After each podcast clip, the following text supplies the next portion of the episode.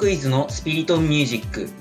この番組はイントロクイズサークルオンタマがメンバー共通の趣味であるアニメソングの成分少し多めで好きな曲やコンテンツの話、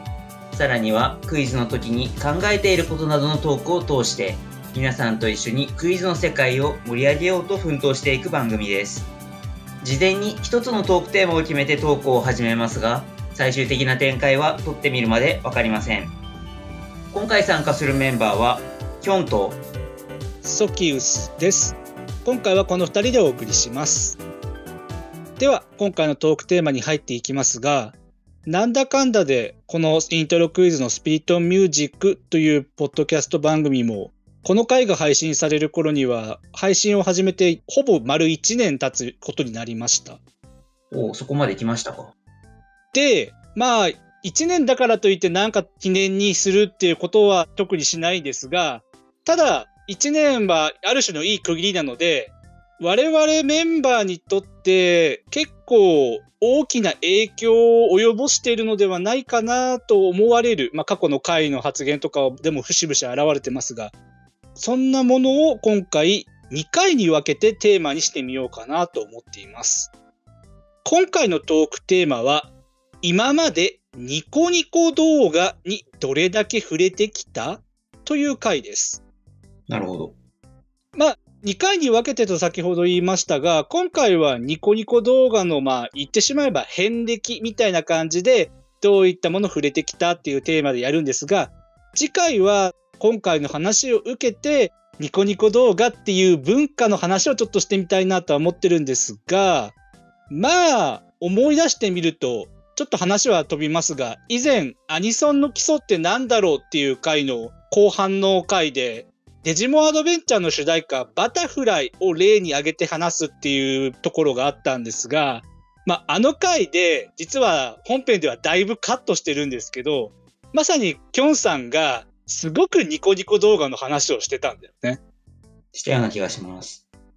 あの回はあくまでも趣旨はアニソンの基礎って何だろうっていうことが大きなテーマだったので、ちょっときょんさんはあの回の時にすごくニコニコ動画の個々の動画だとかそういうところにあまりにも焦点を絞りすぎたので、編集上では結構バッサリカットしたんですけど、まあ、そこまで大きな影響を及ぼしている。まあ、キョンさんだけじゃないかもしれないですけども、今回私とキョンさんだけなので、この二人に限って今回話をするのであれば、じゃあ、改めて、ニコニコ動画っていうサービスが我々にどんな影響を及ぼしていたのかなっていうのをちゃんとここで総括してみる必要はあるかなと思って今回こんな回を設定してみました。っていう、まあ、意図があるので、もちろんこれまで見てきた動画、個々の動画はあると思うんですが、まあ、あまりそちらの個々の動画にこだわりすぎず、みたいな感じの視点で話していきたいなと思ってます。というわけで、早速話に入っていきますが、きょんさんはニコニコ動画っていうものに出会ったのってどのくらいの時期？私がニコニコ動画の存在を初めて知ったのが、2007年の9月ぐらい。8月下旬か9月上旬かとか、そのあたりの時期だったと思うんですよ。うん。で、まあその時って、ニコニコ動画のバージョン的には RC で、その時に会員登録をしています。これは友人に誘われてですね。うんうん。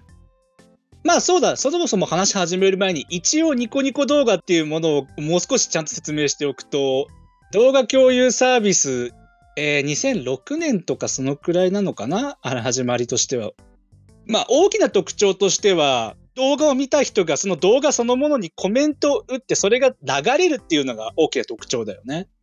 まずニコニコ動画の当時の特色といえばっていうところですね。で、それがまあ主にアニメゲーム文化的なものと大きく結びついてどんどん発展していくっていうのがまあ簡単な説明ではあるんですけど、じゃあ、まあちょっと話を戻すけど、キョさんはその2007年くらいだよね。はい。その頃に出会って、そこからはどういう感じでニコニコ動画を見ていったのかな？そうですね。私に関しては割と定期的に見てた方ではあったと思っていて。うん。まあ RC 時代は実はそんなに見ることできてないんですよ。っていうのも、登録したタイミングで ID の制限がかけられてたんで、そんなことあったね、そういえばね。少し遅めの方の登録者だったので、しばらくの間 ID 制限がかけられて、夜7時あたりからえ夜中の2時頃までは、ニコニコ動画見られませんよっていう制限がかかってたんですよ、当時。うんうん。ニコニコ動画にアクセスが集中するタイミングっていうところで見られませんよっていう制限がかかってて、あんまり見られなかったんですけど、まあ、うん RC2 になって、無事制限が解除されて自由に動画見られるようになって、そこから本格的に動画見るようになり始めて、そこから旧原宿とか続いていきますけど、まあそのあたりまでは、ほぼ毎週のように、毎日見てたかどうかって言われるとちょっと微妙ですけど、毎週のようには必ず動画を見に行ってたなっていうヘビーユーザーだったとは思います。毎週でも十分ヘビーユーザーだと思うけど。まあ、それこそ昔は毎日のように見に行ってましたからね。一応私もなんとなく遍歴の始まりの部分を説明しておくと、私はさっききょんさんがバージョンの話をしてたので、バージョンで乗っかるのであれば、私はベータ時代ですね。あ、ベータからご存知だったんですね。そのくらいの時に見始めて、その2007、8ぐらいは、いわゆるニコ中的な感じでものすごく見てましたね。まあ、あえてこういうので、後々って話はどっかで多分するんですけど、で、私はまあそんな感じですね。じゃあ、今度は、具体的にちょっとどういうものを見ていたかっていうのを聞きたいんですけど、まあ、序盤に言った通り、あまり個々の話に突っ込みすぎるのもっていうのがあるので、まあ、もちろんここの動画の話もしていいですが、今回は特にニコニコ動画内で大きな役割を持っていたジャンルでの分け方とか、あとは個々の動画についているタグによる分類みたいなのもニコニコ動画の中では割と一般的な分け方だったので、どちらかというとそういうところを中心に話をしてもらいたいなとは思うんですけど、きょんさんはどういったジャンルだったりタグがついてる動画を見ることが多かった？まあ、まずはですね、一番最初に使い始めた目的に近いものもこれだと思うんですけど、オトマットをよく見ていましたね。ああ、最初がそうなんだ。もともとはというと、フラッシュ、昔の面白フラッシュって呼ばれるようなフラッシュ黄金期を過ごしてきて、その後 YouTube っていうものが出てきて、うん。YouTube の頃からちょっとそういうオトマットに触れる機会があったんですよ。まだニコニコ動画が出る前の話です。でもさ、ニコニコ動画がきょんさんやり始めるぐらいの時期の前時の、その時の YouTube ってまだそんなに人口に感謝したような存在ではなかったような記憶があるんだけど。そうですね。あの、YouTube 自体もまだそこまで有名ではないかなとは思ってたんですけど、YouTube が英語版のサービス始めたのが2005年で、多分その翌年ぐらいから日本語版が始まるんですけど、私は YouTube は英語版の頃から使ってまして、まだ日本語版がない頃から。でそういうところで動画配信サイトっていうのは知っていて、ろ。うんうん。まあその流れでニコニコ動画も知ったっていう感じで、なのでその時代の動画から私はニコニコ動画に入ったかなっていう感じです。じゃあ、オトマット以外だともう少し時期が下るのかもしれないけど、どういったものを見ていた？アニソン名曲線的なやつ。あー、一つの動画にいろいろなアニメソングが紹介されている動画とでも言えばいい？そうですね。隠れたアニソン名曲線みたいなのも見てたかなっていうところで、キョンさん的にはオトマットの時代の次はもうそのままアニソンに行っちゃうのかな？っていうかまあその頃ほぼ並行ですね。あ、並行か。オトマットも見つつ、アニソンとか追いつつ、ボーカロイドとか追いつつ、みたいな感じで、いろいろやっぱり雑食にかじってたかなとは思います。うん。じゃあ、まあ、いわゆるニコ動内の三大メジャー、まあ、それもあの当時の言い方ですけど、で言うならば、この番組でも時々話題に上がるゲームであるアイドルマスター。弾幕シューティングゲームでもあり、それ由来の BGM、そしてそのアレンジや作品自体の二次創作でも人気が高い東宝プロジェクト東宝。で、ボーカロイド、ボカロ。っていうのが、まあ、あの、2000年代後半くらいのニコニコ動画の三大メジャーとか言われてたわけですけど、三大宗教とかも呼ばれてましたね。ああ、あったね。そういう意味ではその辺の3つはもう見てたって感じか。今、東宝の話はまだしてないか。そうですね。一応3つともちゃんと触れてはいたかなと思います。マッドの題材とか、あとはま普通にゲームの内容とかをその動画で触れたりとか、二次創作のやつ見たりだとかっていうのはあります。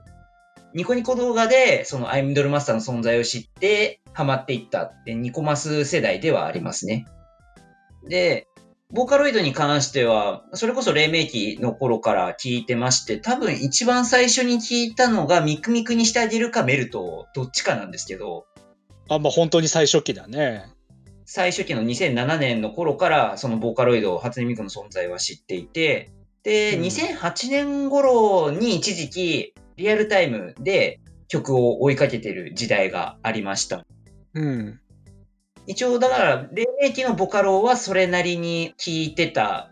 全般的に聞いてたかっていうとちょっと偏りあったかもしれないですけど、それなりに触れてきていたっていうところ。で、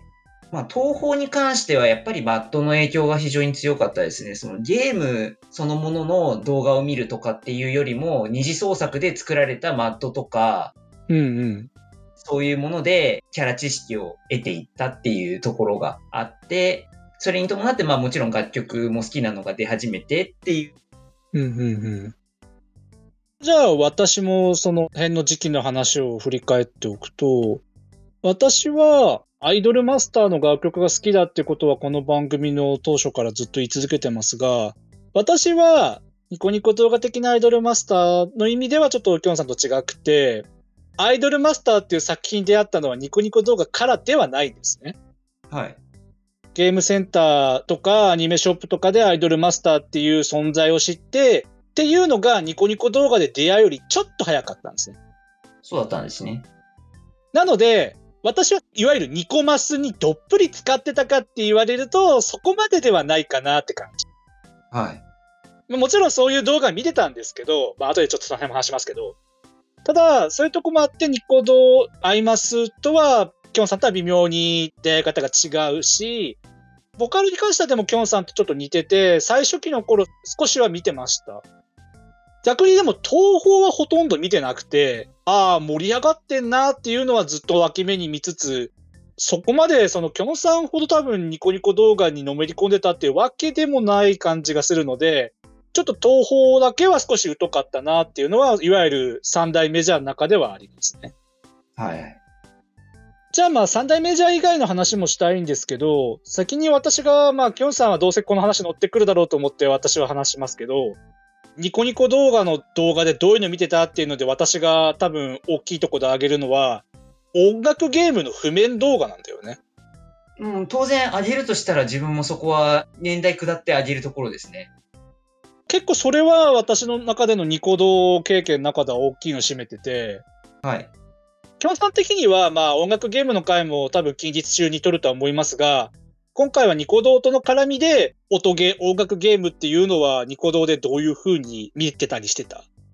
そうですね。やっぱり、ニコニコメドレーシリーズっていうのが一つキーワードになってくると思うんですけど、ほう。オトマットとかでもやっぱり有名な音ゲーの楽曲って、そのニコニコメドレーシリーズとかでも採用されるくらい一大ムーブメントになっていくと思うんですけど、自分はその時期は音楽ゲーム全くやってなくて、ああ、まあ、そっか。でそこで音ゲーの曲の存在を知って、動画を見ると譜面の動画とかもいっぱい上がってるわけで、うん。私が2009年とかあたりの動画だったと思うんですけど、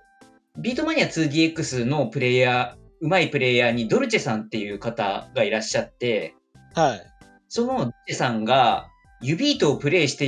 いる動画を見て、指糸面白そうだなって思ってたことはあるんですよ。ああ、まあ、ユビートという音楽ゲームに直接のきっかけではないかもしれないけど、まあ、その存在を知る一つのきっかけではあったぐらいの。っていうか、その後、友人たちとゲームセンターに行った時に、あ、これ見たことあるってなって、そこでまあ、ーその友人もプレイするってなって、一緒にやったんですよ。うんうん。そこがスタートなんですよね。自分の音楽ゲームは。へえ。っていう意味では、多分、そのドルチェさんの指ビートをプレイしてる動画って結構重要なんですよ。おー。あと、きょんさん、今話題にしてこなかった他のジャンルとかタグとかあったりする？そうですね。自分の中で一つすごい核を成してるものがあるかな、一つ言えるのかなと思うのが、誰得動画ですね。あー、あったな。まあ、ニコニコ動画全体で考えたらそこまで大きいムーブメントではないとは思うけれども、でも局所的にそういうムーブメントは間違いなくあったからな。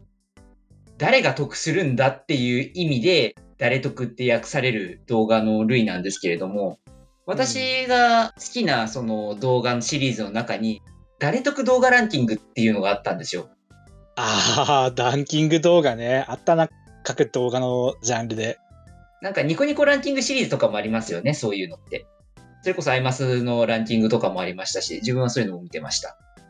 で、その、誰得動画のランキングを順番に見ていって、なんだこの動画はこんな動画があるのかって、その元の動画をたどりに行ったりとかっていうのがすごく好きで。うんうん。それこそ、そのランキングでは紹介されなかった動画とかも個人的に見に行ってたりしてたんですよ。だから誰得動画のタグを遡っていくみたいな。へー。こともやってたくらいにはかなりハマっていて、高校時代は音ゲーにハマるのもあって、音楽ゲームのその譜面を見るために使うとかっていうことを結構やってたんですけど、うん。マットを見るとかっていうよりも、もしかしたら誰得動画を見るの方が当時は大きかったかもしれない。すっごい影響を与えてるね。誰得動画はかなり好きでした。私がじゃあ違うジャンルタグでってなってくると、まあ、さっきちょっとだけアイマスの話したんで、それにで話をすると、アイマス教養講座っていうタグですね。ああ、なんか、耳にしたことはありますけど、実際に動画は見たことないですね。まあ、これは、ニコニコ動画の大きなジャンルの中に、またアニメゲーム文化とはちょっと違う部分ではあるんですけど、講座ってジャンルがあって、まさに動画で行われる講座ものなんですけど、それがアイマスっていうジャンルにも派生してきて、アイマスのキャラクターたちがなんかすごい時にはニッチなテーマで講座みたいな動画が二次創作で上がるっていう、まあ、ちっちゃい局所的なブームメントがあったんですね。それ私は一時期見てたかな。きょんさんっていう誰得動画的な立ち位置に上げるならば。私も誰得動画見てたんですけど。まあ、ちょっと話それるかもわかりませんけど、うん。アイマスシリーズって、タウンっていう BGM あるじゃないですか。てってってで知られるあれ。ありますね。あれが流行ったのってやっぱりニコニコ動画が非常に強かったなって思うところがあって。ああ、まあ確かにね。講座ものとかの時の BGM にすごく合うんですよ。言わんとしてることはわかる。アイマスやってない人たちでも、あ、これアイマスの曲だったんだみたいな。まあ、今の話はどちらかというと2000年代末ぐらいの、そうなんとなく想定し喋ってますが、確かにあの頃は、アイマスのそういう二次創作の動画で、アイマスとは関係なくなんか話題になるみたいなことは、まあ、それなりにあったよね。はい、そうですね。まあ、もちろん他にも言おうと思えばいろいろな動画だったりタグだったり上げれると思うんですが、じゃあもうちょっとだけ時代に沿って話を進めていくのであれば、まあ今の話は大体そのニコニコ動画文化がもう全盛期と言ってもいいぐらいちょっとこの辺の話は次回にもつながるんですけど、じゃあ、2010年代になって、きょんさんはどういった動画だったりを見てたりしてた？もしくは動画を見る頻度の変化とかそういう話も聞いてみたいんだけど。そうですね。えー、自分が音楽ゲーム、特にビートをやり始めたのが2010年の話なんです。うん。なので、やっぱりそれ以降は、音楽ゲームに関する動画を見ることが非常に増えて、それこそ譜面動画、うん、プレイ動画もそうですけど、派生して、その指糸とかで使われてる楽曲を使ったオトマットとか、うん。あとは、その当時は指糸だけしかやってなかったんですけど、他の音楽ゲームどんな感じなんだろうって気になって調べてみたりだとか、そういうことに使ってたり。で、オトマットをその深く追うっていうところまで、まあ、追いついていかなかったというか、もちろんオトマットもしっかり見てはいたんですけど、それこそ毎週ランキングを追うみたいなことはやってなかったので、うんうん。ニコニコ動画を利用する頻度も少し落ちてったかなと。うーん。なるほど。私は、まあ別にこれは10年代に限ってってわけではないんですが、特にっていう話をするのであれば、やっぱりニコニコ動画とアニメゲームソングっていうのは親和性高いのでその話をするんですけど、まだアニメゲームソングの知名度的なものが世間でのオリコンランキングでの信用ってあえて言いますけど、とは対照的にまだアニメソングとかゲームソングは2010年代の初頭くらいまではオリコン的な集計の仕方でなんとなくのアニソンの知名度が測れる時代だったよねって言って、キョンさんは多分これで納得してくれるかなと思うんだけど、なんかそんな気しない？うーん、まあ、そうですかね。多分、ギリそう言えると思います。それで言うならば、私はニコニコ動画で、アニメソングのオリコンランキングまとめ動画みたいなのを10年代は割と中心的に見てたかもしれないですね。ああ、そういう感じですね。ヨシがそういうのをなんかまとめたりするんですよ。まあそれは別に2000年代でもあったし、それは私はすごい見てたんですけど、10年代の最初の方とかはそういう動画をよく見てたかな。そしてまあ頻度自体も減ってはいたんですけど、キョンさん同様。というわけで、まあすごくざーっとここまでニコニコ動画遍歴みたいなものを語ってはきたんですが、まあそろそろ締めの話になるので、一応そういうとこに行く前に、キョンさんこれ言っときたかったみたいなものがあれば今のうちにって感じなんだけど。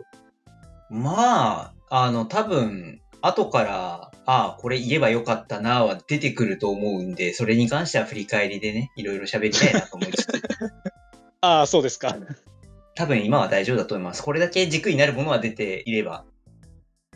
というわけで、まあ、今回は、遍歴っていった形でどういう動画を見てたって話を中心に話してきたんですけど、じゃあまあこんだけ特に2000年代にかけての我々にとっての影響力が大きかったニコニコ動画っていうものをじゃあこの2022年現在から改めてその時代のこともしくはまあ最近のことでもいいですけどそういったニコニコ動画文化っていうものを見ていったときにじゃあ何が言えるかなみたいなことを考えていく回っていうので次回の話につなげていこうと思います。というわけで次回ニコニコ動画の話続いていきます。では、いつものコーナーに参りましょう。この番組では毎回最後に1分以内で今紹介したい1曲を持ち回りで語ってもらっています。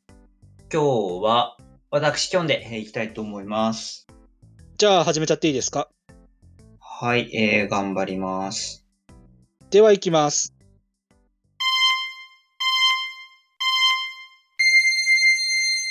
本日キョンが紹介したい1曲は、鉄×猫という名義で出た楽曲になります。ナンバー5の片思いという楽曲です。この鉄×猫という名義なんですけれども、鉄くず置き場というサークル、同人サークルと、チーム猫館の猫さんという方が組んだ、名義のものになりまして、このナンバー5の片思いというのは、R21 という同人アルバムが2008年出ていて、それの収録曲になります。ロックマンシリーズに出てくる敵アイスマンを元にしたイメージソングになりまして、ロックマンで出てくるリボンちゃんの、えー、リボンちゃんに恋するアイスマンの、えー心情を、えー思い描いた楽曲になります。私は当時チーム猫缶を非常に追っていて、こちらのオリジナル楽曲も非常によく聴いていたものになります。R21、えーたくさん名曲ありますので、ナンバー5の片思い以外にも聴いていただきたいと思います。ほう、なんかまた、これまでとはちょっと違うところからのセレクトのように感じましたけど。はい。ナンバー5の片思い以外にもチーム猫缶、意外と曲はあるんですけど、チーム猫缶を一応、あれはリアルタイムだったのかな？一応追ってたんですよね。うん。割とちゃんと聴いてる方かなっていうふうには思います。何で知ったの？まあ、やっぱりエアマンが倒せないじゃないですかね。ああ、まあ、それはまさにニコニコ動画の話につながるだろうけれども。やっぱりエアマンが倒せないで知って、そこからクリアまでは眠らないとか、シルフィードとか、そのあたりに触れていって、もう少し聞いてみたいなと思って、同時にアルバム遡ったんですよ。ほう。というわけで今回は、まあ、ニコニコ動画で流行った動画とも関連が深い同時音楽の分野から紹介してもらいました。ではエンディングです。この番組は水曜日と土曜日の夜7時の週2回プラスアルファで新しいエピソードを YouTube、Spotify、Apple Podcast、Google Podcast で配信しています。概要欄にはその回で話題に上がった曲の中で Spotify で解禁しているものをまとめたリストへのリンクを貼っています。そして各種ポッドキャスト媒体ではその回に関する簡単な振り返りや参考にした資料などを掲載しています。また YouTube や Twitter でのハッシュタグスピリトミュージックなどで皆様のコメントをお待ちしています。最後にもしこの番組が面白いなと思ってくださいましたら YouTube のチャンネル登録や高評価ボタン Twitter のフォローサブスクリプション登録などしていただけると幸いです。それではまた次回お会いいたしましょう。